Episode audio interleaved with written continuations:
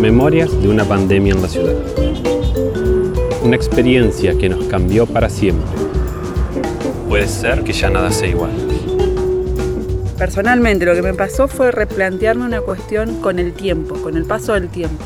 Parece que ahora tenemos todo el tiempo del mundo estando en casa y bueno, y en organizar esos tiempos, en organizarnos, quizás también era como la falta de tiempo o no darle quizás la importancia a un tiempo de calidad el estar con nuestros hijos y estar bien, estar, dedicarles tiempo, dedicarles tiempo bueno, tiempo de calidad, hacernos un momento para jugar con ellos, para hablar con ellos, para escucharlos.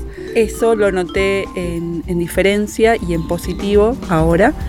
Soy Mariana, este, soy docente, trabajo todos los días en escuelas públicas de Villa Regina. Mi vínculo es a través del arte y la educación con mi ciudad pude sentarme de otra forma con mis hijos, pude jugar con mis hijos de otra forma, sin ese día a día desenfrenado que vivimos entre la escuela, entre la casa, entre las cosas.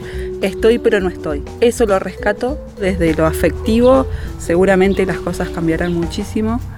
Eh, el extrañar, yo extraño muchísimo a, mis chicos de la escuela, por ejemplo.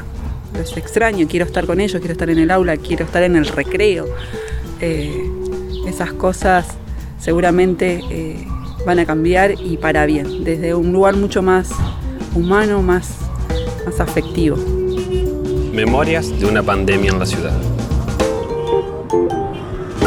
En